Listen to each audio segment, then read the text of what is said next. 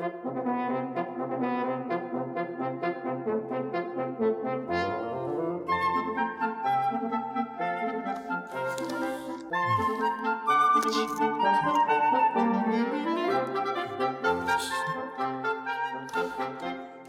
记得没有太久以前，我有一集在讲那个社群大脱逃。自从一些资讯战的事情已经开始白热化之后，大家就开始在想自己在网络上的一些行为是否会安全。不管是说自由的言论啊，会不会受到一些威胁，要不就是希望自己的行动轨迹呢，不要被别人掌握在手里。脸书说到刚刚说这个广告推播，其实它还蛮能精准去投放投你所好，至少个人的经验是这样。因为我常常喜欢一些设计感、假掰的好东西，所以他也常常知道应该要推哪些东西给我。这几天有一家精品选物店的产品推播，看了以后勾起我一些回忆。我们通常不是都希望家里美美的，对吧？就是就算没有追求的人，可能也多多少少希望有一些形象上面的升级，或者是有一些追求。简单讲，就不讲室内设计。装修上这种比较重的行为，我们至少在挑家具、生活用品啊、床单啊、灯啊，就是林林总总，就连文具啊这种小东西，可能都会希望是自己喜欢的风格。当然，一定还是会在功能上有所满足嘛。但是至少在这个形象上，我们多多少少都会有点向往。这应该是多数人我们都同意的一种生活方向。或者我应该用更直白，就是我常常在讲词，就是“假掰”。那到底假掰指数有多高，会影响我们对生活场景这个所有周遭事物讲究的程度，应该是成正比。那除了刚刚说那个社群大逃脱之外，其实我记得我之前有讲过一集，那个标题好像叫做《外绝对领域》，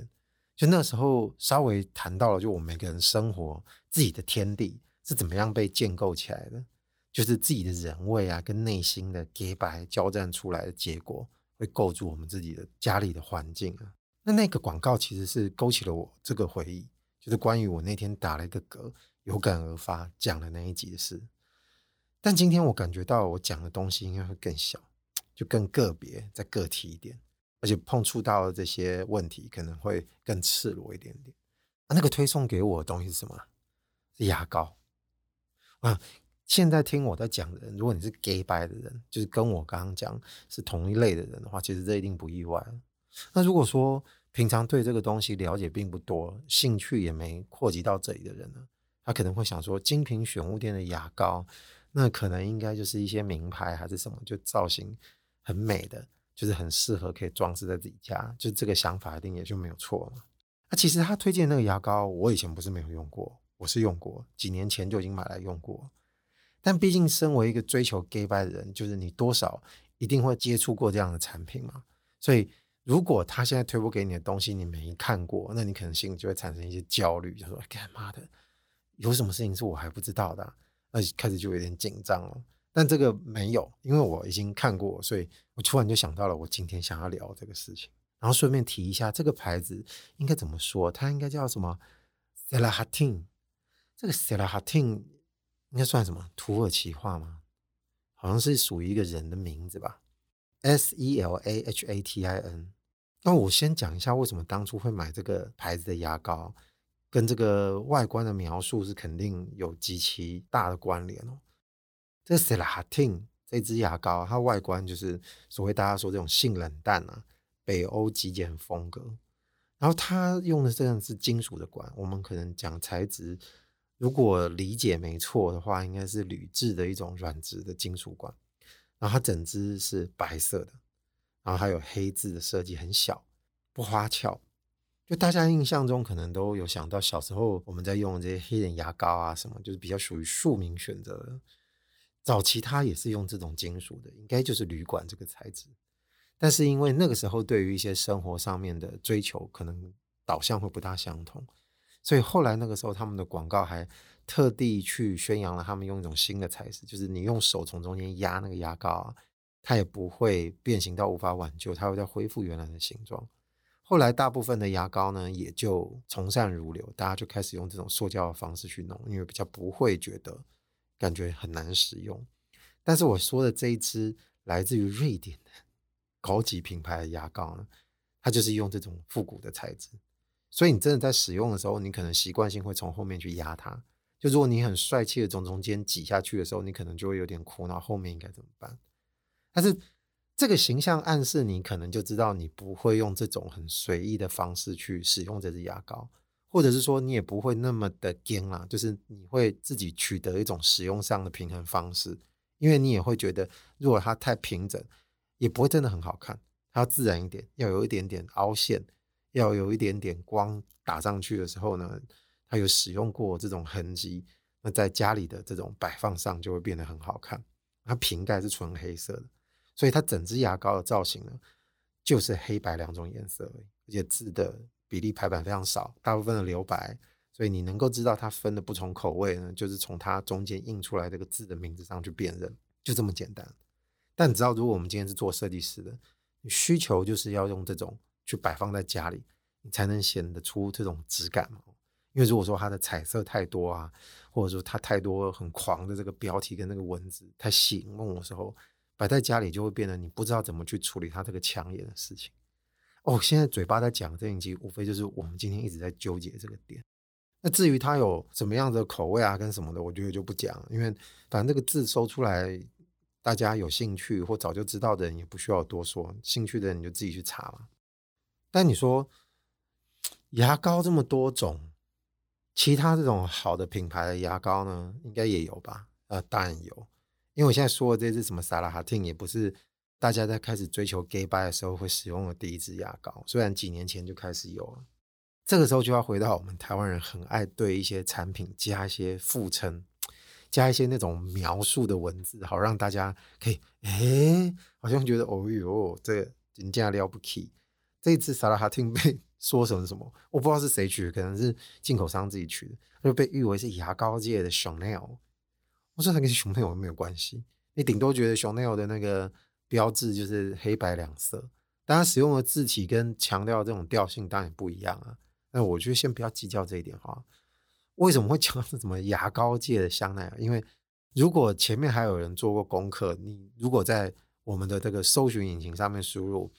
牙膏界的，你只要讲这几个字，后面它就开始跳出有一些什么东西。牙膏界的爱马仕，牙膏界的 LV 什么，这些都是被人家拿来取过，就是他拿那种精品、时尚的这种名牌来对应这个牙膏可以有的这个地位。那我就讲讲牙膏界的爱马仕是什么好了，这个名气可能更普遍一点点，因为现在它已经普及到某些进口超商，其实是有在卖的，是来自于一支意大利的牙膏。它的名字叫 Marvis，M A R V I S。那它其实是塑胶，只是说它的那个塑胶的那个形象上面呢，它印上银色的底，所以它是有点仿照刚刚说这种旅馆材质的意象。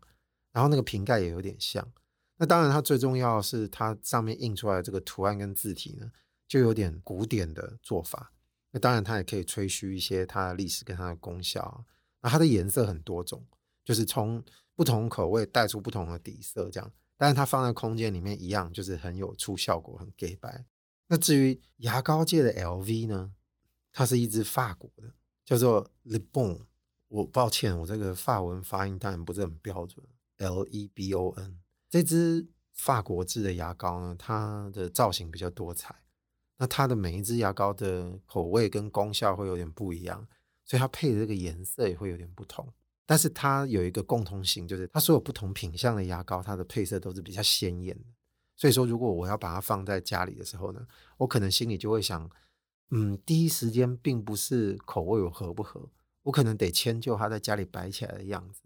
啊，因为它上面印的那个排版跟字体还蛮漂亮的嘛。但它不是走那个什么萨拉哈汀这种纯白的极简风。但当然啦，还有很多其他的牙膏品牌。但我不是要做这个科普性的节目了，所以。我就讲两支就差不多了，因为最常被奢侈品界拿来借用牌子，大概就是这三个：牙膏界的香奈儿、牙膏界 LV、爱马仕。心想说，看这个够了没啊？如果这个牌子的本身听到台湾人这样在称呼的时候，不知道心里会怎么想。但其实我觉得附上这些昵称之后，他的精神根本就是被我们台化。你看，就像国片被印上一些无关，但是我们要有想象才会有默契的这种电影片名。么追杀令系列、终结者什么任务，要不就是攻占杀小了。那因为没办法嘛，牙膏不能用一个更 low 的词去带，它只能用一些名牌被我们都已经熟知的名称拿来对比。牙膏这个玩意儿，其实它其实也不是几年前才开始的，或者是说对于 gay by 生活有追求的设计人士而言，就这个启蒙时间，至少相对于我而言，它是更早。我应该在九几年就开始了吧？是什么启蒙了我？你知道吗？那时候我刚刚讲这三个牌子的牙膏，其实都还没进入到我的知识领域范围里面。那到底是什么牌子的牙膏启蒙我？你说高露洁什么？不，当然不是，是牙膏界的 Paul Smith。你说 Paul Smith 是什么？现在听的人，如果你是设计人，你可能通常知道这是英国设计师品牌。那他名气其实，在服装设计界应该是蛮大的了。但是我不确定有多少人知道，但是在台湾，它也是有它的专卖店跟专柜的了哦。只是可能没有什么香奈儿啊、爱马仕这些来的这么大众直袭。那我怎么会说它是牙膏界的 Paul Smith 呢？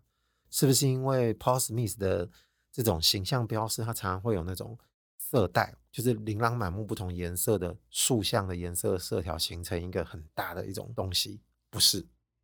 我说的其实它就是 Paul Smith 自己出的牙膏。还真是他自己出的。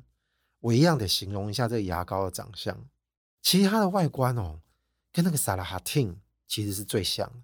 它一样是纯白色的，然后它一样是铝管材质的金属的，然后它的瓶盖一样是黑色的。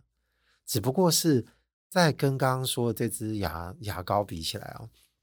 嗯，有点可惜。就是如果你去搜寻的话，Paul Smith 这个牙膏的照片应该几乎是找不到了。因为他后来没有再出了，这一点也是让我有点惆怅的。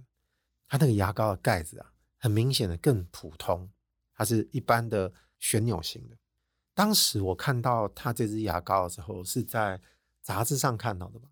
我那时候有点意外，哎，这个做服装的，他竟然会搞到牙膏来。但其实也不难想象，因为 Paul Smith 是一个玩心比较重、有点童心未泯的设计师，所以他对生活周遭的事情都。有着极度的高度的兴趣，比方说，你今天如果去他伦敦的专卖店，他还有非常专业的生活的杂货店。但我不能说杂货店了，应该是说有一些选物店，有很多古董家具啊，有很多奇特的一些收藏，但这些都是有在贩售的。所以说，他呈现给世人就不止他自己每一季每一季的男装女装的这种服装。他更多就是对于他自己感兴趣的东西，他都会想办法拿出来给大家看。那当然，他也有一些香水产品啊什么的。我不确定那个时候他这个是不是香水的附属产品，因为那时候他还有出痱子粉哦，我觉得那个痱子粉就好狂。然后我还有把那个痱子粉留着，因为那时候也有买。然后那个时候他这个牙膏的外形，它也非常简单，它就是在一个白白的地方，然后印上他那个手写的 Paul Smith 的这个 logo，然后就写 Paul Smith。Toothpaste 就是 Paul Smith 牙膏就没了。那时候看到心里就想说：“看这个太美了啦，不行啊，我一定要，我要把它放在我浴室的玻璃杯里面，跟那个牙刷放一起。这种画面看哦，一定就是舒爽到不行。那问题来了，那是不是也要配牙刷？好险，Paul Smith 也有出牙刷。它这个牙刷就超级简单，那个比例上啊，也不会走一些非常特别什么功能取向啊。”什么三十度啊、几十度的这种弯角设计啊，然后那个毛刷还参差不齐，就它非常简单，就是一支平的牙刷。那它的颜色选择有很多种。那个时候呢，它还有在做这些产品的时候，台湾的专卖店其实都还买得到牙膏、牙刷。很可惜，到后来就没有了。那时候就是有人说，其实你可能还要去一些欧美的专卖店，还有在进的时候还会有，但是现在好像全面都没有了。所以这一点我觉得有点 可惜，不胜唏嘘。但是如果说你要填补你空间中的这种点缀性的东西呢，其实就像我刚刚说的，这些其他品牌的牙膏呢，选择还仍然在。但你今天如果真的要问我装饰性程度最强、看起来最好看的，我首选是那支已经消失的 Paul Smith 的牙膏。但是牙膏毕竟是清洁用品，对不对？我用过这些品牌的牙膏之后，再跟我们平常在使用的这些强调效果、电视上广告，不管是什么。高露洁什么有的没的，黑人呢，大家都在用，就是有没有什么差别？我老实说，我真的感觉不到差别。可能有一些功能性强的东西在其他的清洁上面对决效果是会更好，但牙膏真的是没有。所以我自己对于使用牙膏这种印象，一直就会停留在说，气味差不多，我觉得功效也差不多。我纯粹求的就是，我希望我的浴室看起来更整洁、更好看。但所有这种生活用品的消耗财，其实最应该津津乐道的，我觉得还有一个牌子是应该要说的。通常讲牙膏的时候，不会先提到它。这个场景的凉拌是哪个牌子？它是来自于澳洲的一个保养清洁品牌，叫 Esoap A E S O P。我忘了它上面有没有一撇，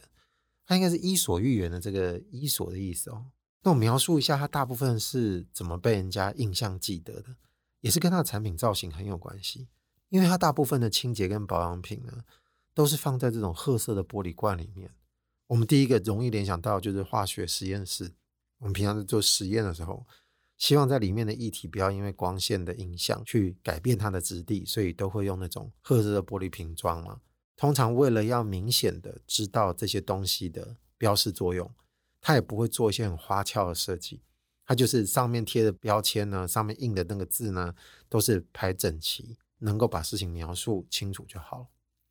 但是人类的历史呢，审美呢，经过多年的沉淀之后，突然就发现这种具有实验室这种瓶瓶装装的东西呢，它倒是反而带出一种风格跟品味啊。但这个应该不可讳言，大家都知道。几十年前可能大家不觉得所谓工业风什么好讲的，因为你身处在那个所谓现在看起来像厂房的环境里面呢，你也觉得没什么好说的。但曾几何时，现在觉得那些东西看起来就是特别有感觉。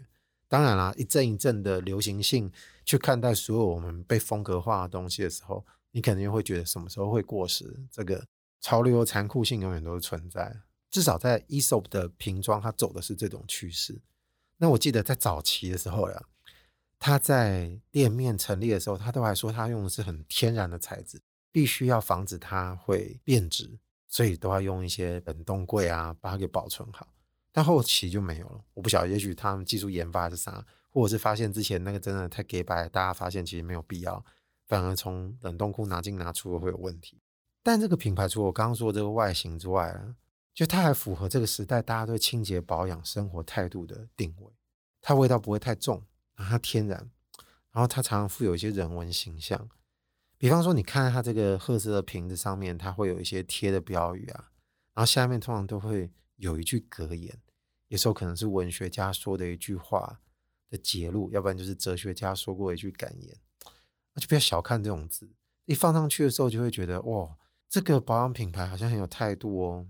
那这些元素搭配起来，它才能他妈的水到渠成，不然它就没有办法全面攻占全世界的浴室。你今天如果翻开很多室内设计的杂志，或者是有一些高级的饭店，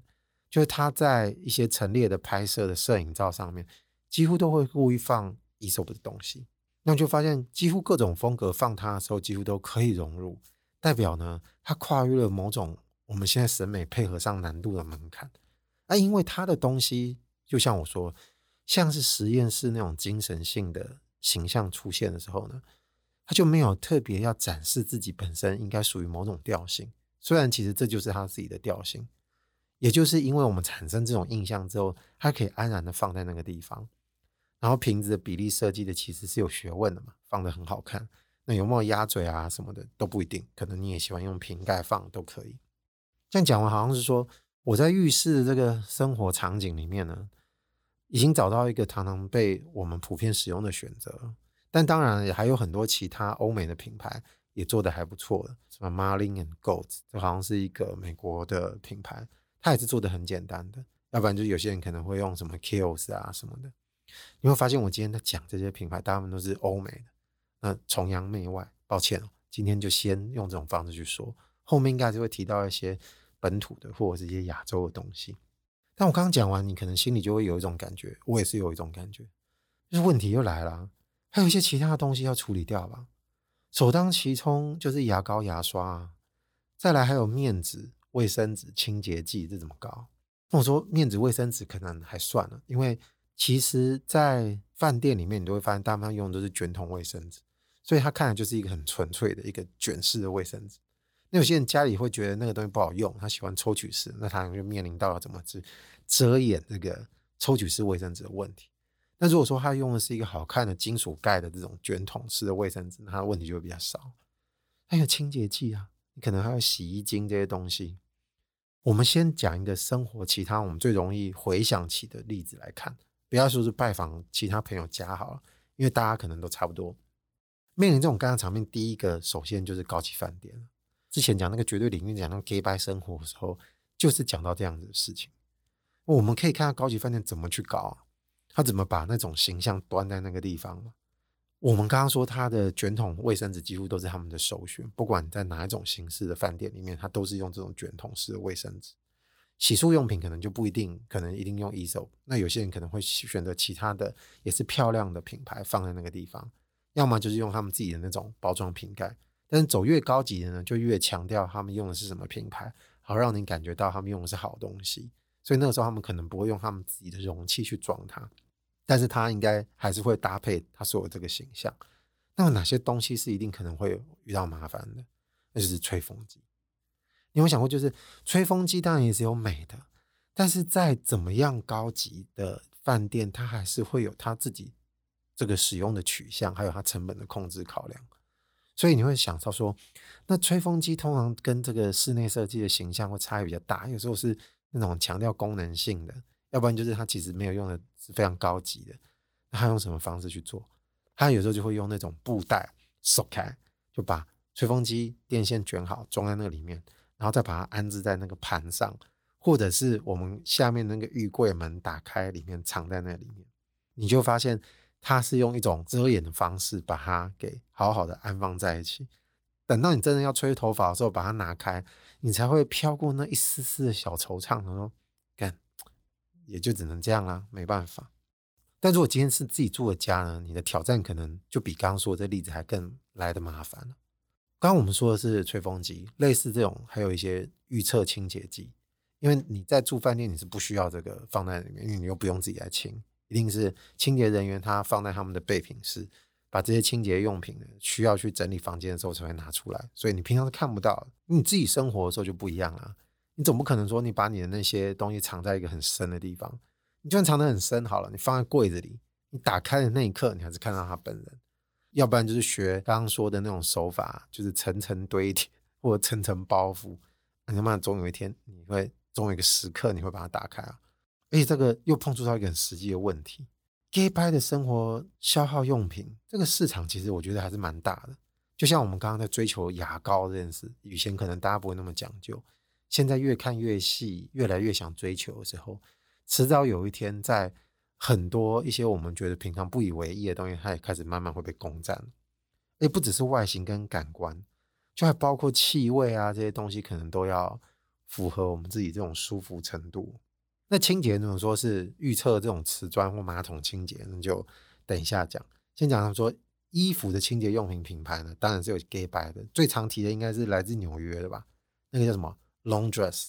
当然还有一些其他品牌，可能要问一些 gay 的妇女们，可能他们更清楚。我记得那时候，呃，就是接受我访问的那个小华，他们有跟我讲过说他们用什么品牌的一个清洁剂，但是我后来忘记了，因为那毕竟。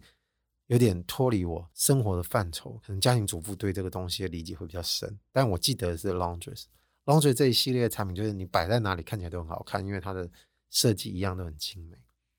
但那时候我可能就在想说，这么美的东西会不会其实它的功效就没有很好，因为它的诉求不一样。但是我做了一点点功课，就发现哦，没有，这个 longdress 好像价格比较高，但是它确实这个效果很好。只不过是大家如果常常三天两头就在洗衣服的话，可能就会觉得它的成本有点太高了，有点浪费。那这其实跟刚刚说的牙膏其实是一样的，就是一样面临这种问题。因为你要过一个 gay 的生活，你要付出的代价，金钱就会比较多。那再来就是一个比较艰困的预测清洁用品。为什么我要讲预测清洁？就是环境的清洁这种东西。不只是我急掰而已，就是因为我刚刚已经说，你要追求这个东西的趋势，你一定会一直在看还缺什么，还有什么东西没整理过，还没什么东西没有整过它，露出的东西你都觉得不要放过，对不对？但是它有个重点，就是通常我们认为更硬性的东西，在某个程度上它是特别强调功效的。任我自己怎么去感觉自我良好，或者是自我欺骗，瓷砖脏不脏，会不会伤到它的东西，或者是会不会残留化学物？这个门槛其实是一翻两瞪眼，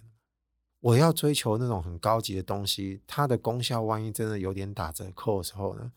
你心里就不免会有点迟疑，就是这样好吗？前面不是有讲到，就是这些品牌的东西吗？我刚刚不是讲到黑人牙膏吗？那我刚刚讲清洁用品，我们最常知道可能最近就是广告，大家印象中这十几年来比较深，什么威猛先生这种。那听到威猛先生，你会觉得这个用词就就更娱乐性了，你就不可能说，哎，用一个你听不懂，或者是取一个很阳明的东西，或者是说就 Mr. Tough，当然这里好像也不大妙，对不对？那这个一定就跟市场有关嘛？因为我刚刚没有用这种角度去切入这件事情。那当然，它也不是我们的专业，因为要赚钱或者是市场定位呢，多多少少其实我们还是可以揣摩一下的。那其实就算我刚刚讲出这四个字，我后面都不解释，其实我们也都能够猜到说，这诉求啊，跟他面向的群众，他的需求也会不一样。那一定就是所谓的市场定位嘛？怎么可能不会跟这个有关系呢？但市场定位不就来自于我们平时每日对于这个东西的生活需求吗？五年前或十年前的市场定位，可能它的预测跟它的趋势一定会一直随时调整的，因为我们大家生活的态度一直在相互的互相影响跟滋长彼此，所以你有时候会觉得，你以前喜欢那个样子，现在不会很喜欢。有些东西如果能够走得很隽永，那代表它掌握了一些可能更核心的东西，它比较难以被取代。当然，这样我觉得也不错。就像我刚刚说这个 e s o 这个保养清洁品牌的东西呢，它应该在我可见的将来，它应该还是能够走得很久，而且它一直在发展它的产品。我说到这个 Aesop 也有做牙膏，其实长得也还算蛮美的啦，只是它跟刚刚说的这些 gay 牌品牌一样，一直都不便宜。那目前我觉得我们来到一个分水岭，开始有点模糊的阶段。那这个模糊呢，不能说已经完全模糊掉。比方说，我现在讲一种概念，我觉得我们大家应该都会同意。有时候你要功效，它就没有办法在情绪上特别满足。这个情绪不是说那个保险套，不是，就是生活情绪，就是你要让它看起来美美的，你要看起来气味舒服，你要让它看起来给白。哎，有时候情趣功能满足了，但是在实际效用上面的功能却破烂，就这应该怎么办？以前就是常常会觉得说，因为他的诉求不同，有些人追求是那样子的东西。有些人追求是这样子的东西，所以他就各投其所好，各自有各自的公司去研发不同路线的东西，去满足你的消费需求。那现在说的这个模糊，就在于说我可能需要美，味需要功效好，所以开始就有人开始做这部分的一些产品的推演啊，或者是做这部分的需求的研发，所以它越来越有这么多东西。就像刚刚说那个萨拉哈汀的牙膏呢，网络上其实你是搜到这个知识。还不是来自于这个创办人可能觉得，哎，他的浴室里面总是没有找到很满意的牙膏，那他应该怎么办？那要不然就是我们常常知道说，呃，奢侈品牌，尤其是服装类的东西，因为它是穿戴在人身上的，所以设计师常常会去想象一个人的生活里面，他还有什么可能其他的周边，他也需要看起来有模有样，所以他就会开始做很多其他的延展。就比方说，很久以前呢，Prada 就有出麻将。你可能希望你打麻将的时候，要看起来比较高雅一点，要不然就是估计以前就有出过宠物用品啊，狗碗啊，狗屋，但现在应该好像是暂时性的吧，现在就没有了。那就更不用讲刚刚说这个英国品牌 Paul Smith，就它本来就有很多无微不微名家。我觉得这是一件好事，因为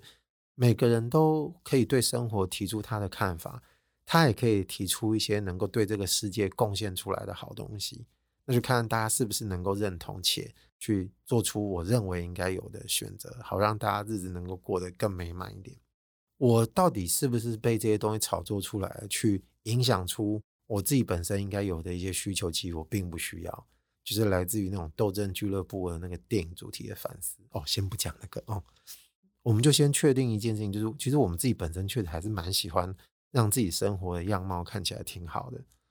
那这个时候，我觉得应该还要举另外一种例子来说。也就是这个界限的模糊是这几年才有的吗？比方说，你刚讲那些牙膏，稍微查了一下，哎，那可是不便宜的。讲更可怕一点，那个那泵那个法国的牙膏，所谓的什么牙膏界的 LV 哦，它那一支牙膏好像五六百块一支，就是天哪，这个我买一支黑人牙膏跟它是好几倍的价差。有没有可能我可以稍微接受贵一点，但是它也能够让我生活看起来比较好看一点？那我先讲一个国家叫日本。就最近大家常常都在靠腰话，像说，哎、感谢这个 AZ 疫苗之后，我要去报日本啊什么的啊，其实还不是因为你自己本来就很喜欢去。我们现在能窥得这个窗口，看到这个一窥日本设计这个唐奥，你当然现在可能过去不了了。那你可能有一些日本来台湾开的店啊，比方说前一阵子那个唐吉诃德啊，最明显在台湾待很久的卖场就是那个台龙首创馆。那它有很多生活用品都是日本进口来的。那当然，它有一区是专门是口腔保健的嘛，就是有什么口气芳香剂啊、牙刷啊什么的，然后也有牙膏，牙膏就很多支。这个定位呢，跟我们平常去了解到那种高露洁啊，或者什么舒酸定啊，我们刚刚说还有台湾的黑人啊什么的，它是有点不一样的。就是它会让你觉得它也有强调它的功能，但是在造型上呢，它又会让你觉得设计感稍微好一点，但是它不至于走的那么高冷，就不至让你觉得说它难以亲近，所以它就设计出一种好像介于这之中的一种定位。放在家里，好像觉得这个人的生活品味呢。嗯，不至于那么尖，但是好像看起来也有点追求，所以他不会用一些让你觉得好像普普通通的牌子。至少以台湾人的生活圈来看呢，进口的东西它还是代表某些意义嘛。那如果今天是在日本人的生活，他们可能有些情况呢，可能他的类比是要做一些推移的，他不可能完全使用自己的国产产品的时候会达到我说的那种效果。但道理是有点类似的嘛，只不过是看你取样是什么东西。至少对我而言呢，日本的产品的定位常常有很多，它的价格上面是稍微贵一点，但是它有满足某些部分的升级想象，但它不至于升到一个很极致的地步。那我心中私自对这个有种感觉，就是它为了消减某些鸿沟，拉近一些距离嘛，就让一些更平易近人的这种生活美学可以流窜在其中。所谓平易近人这种生活美学，当然就是说我不用走刚刚说那些什么北欧风啊，或者是什么很古典方式的啊，就它只是产生一种新的解决方案，提供我们做选择。事实上，我觉得它也是有一个还蛮庞大的市场在里面。比方说，我们可能会看到狮王啊，或者是 Sunstar 啊，或者是其他的一些什么什么什么什么福子啊，我忘了。这个如果我还查到这个日本的有一些牌子，我可以把它写在那个介绍栏里面。那其实本身它的用途是为了，如果是我刚刚私自以为的那种定位的话，那我怎么可能料得到它变成另外一种生活品味的符号？你知道，当我看到那个刘若英很久以前的 MV 里面，当然就要拍说，比方说她在爬楼梯，然后她在超市买东西，不小心塑料袋里面滑落一个泡面呢，滚落是一个日清的杯面。那当然，大家也知道，你如果滚出来是那个味味 A，那可能这个 MV 就不够美。日清杯面在日本人生活应该是很庶民的嘛，但是如果换作在台湾这个生活里面丢掉出来的时候，好像怎么还是有点差距啊？因为你必须承认，就日清的这个杯面的造型，跟它使用这个排版印刷呢，掉出来的时候不经意看到呢，好像还是好看一点点。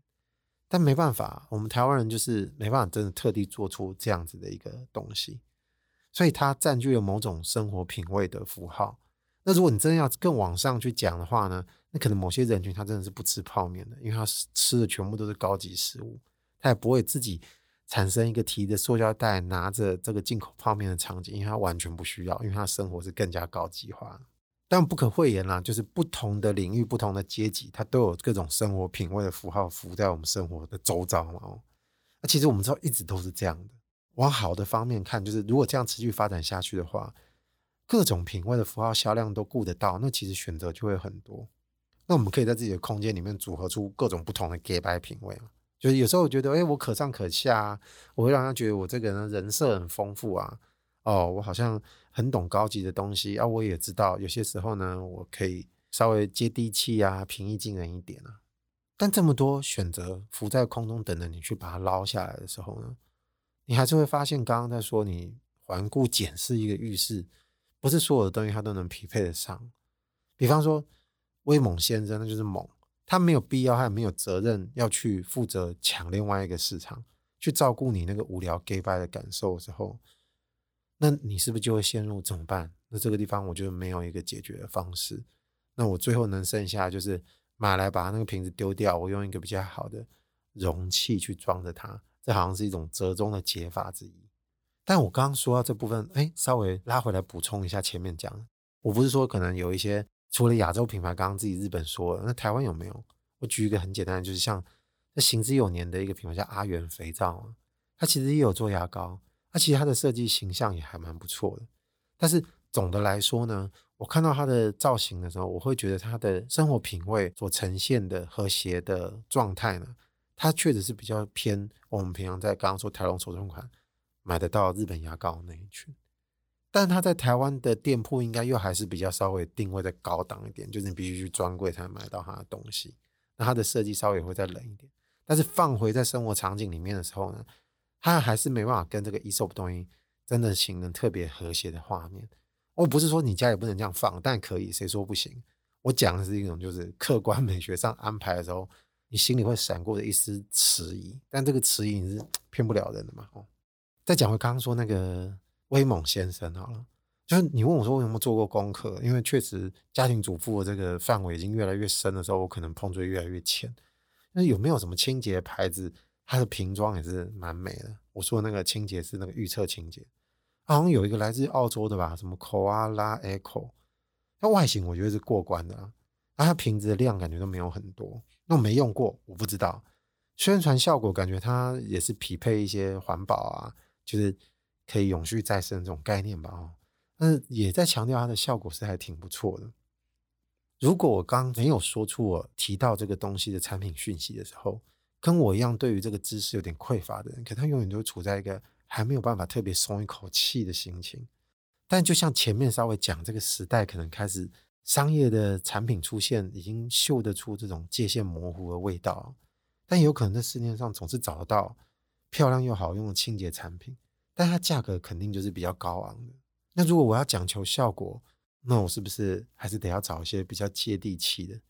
也不能说这个效果特别好，或是这个效果出来呈现的结果呢，是我比较能够理解的。就比方说，我要把这个瓷砖清洁干净，其实多多少少会有点伤到这个面，但我要看到就是它彻彻底的干净。那今天可能假设有一个牌子的清洁用品，他清出来呢，可能效果就没有那个好，可能百分之六七十而已。但是他说你不能真的再伤，因为再伤的话，你的瓷砖用不久。这个时候你会做什么选择？我来自于何方啊？可能我大部分来的是庶民生活嘛。我不要去懂那个其他的后者的这个理论。我真的他妈就是他现在看的立即给我干净。那我到最后可能还是会觉得威猛先生或者是其他类似这种调性的东西比较好。所以说我怎么努力过，我怎么想办法让自己的生活态度有点不一样。结果最后的结论可能暂时还是需要使用那些看起来不是很美的东西，怎么办？一种就是刚刚前面讲换瓶子嘛，那有些时候你是不是觉得说，那你不得不稍微麻木一点啊，藏起来了，把它放在一个什么盖住看不到的地方嘛？要不然就是另外一种方式，是更根本性的，你要不稍微不要那么尖一点，就是你这个人呢，可不可以家里的设计也不要朝那么高冷的方向去？那你出现那些东西的时候，就比较不会那么奇怪啊。但其实它还是透露出一种危险性嘛。比方说，如果你这个是往前走跟往后走的概念，那就是你稍微要往后走一点点。那当你往那个方向去的时候，可能又会陷入一种迷惘。因为我本来不是希望家里看起来更好看吗？小时候不是有一个课本的文章是讲什么？有一个人买收到一束花是吧？然后家里本来很脏乱嘛，后来想说为了桌上放这瓶花呢，他就开始打扫家里，然后家里就变得焕然一新。诶，这个其实。故事，我觉得这个道理我是多多少少能接受，也是因为你希望追求这个整洁跟美的事情，多多少少大家都还是会有。但那把尺，其实谁说能够修行的过程中，大家都做得非常完美，很难嘛。所以我刚刚说这个危险性可能在这边，就是你如果决定你要朝那个方向稍微收一点的时候，你又不知道会不会到时候你家里又变丑，或者是说在更好的将来里面呢，研发的东西更多。可能大家能够更接受普世价值是更美的一种考量的时候呢，可能大家这个堆堆堆哦，这种紧张的心情就稍微可以放松一点点。但是呢，就在你当你觉得你可以放松一点点的时候，你可能又会发现一件事实，这个事实就是人类的世界可能根本就不这么一回事。因为我们刚刚不是在说这些潮流都瞬息万变吗？就当。这些东西已经可以达到这个位置的时候呢，就是你这种不安分的生活态度呢，在全世界总有那么一群人，他要想办法，又去找寻更深邃的东西，他要找寻一些更刁钻的品味。那当然，有时候不是因为你纯粹为了跟别人与众不同，希望被羡慕这种虚荣感而已。有些时候，就是因为你纯粹看腻，所以你希望又看到一些新东西。这个驱动力永远就一直存在，这种你没有办法特别完美平衡的状态。讲着讲着，我觉得应该差不多不想讲了，因为我应该去搜寻一些生活用品的网站，看这些耗材性的生活道具有没有什么新发现。好了，网络上的芳邻，我是阿贵，拜拜。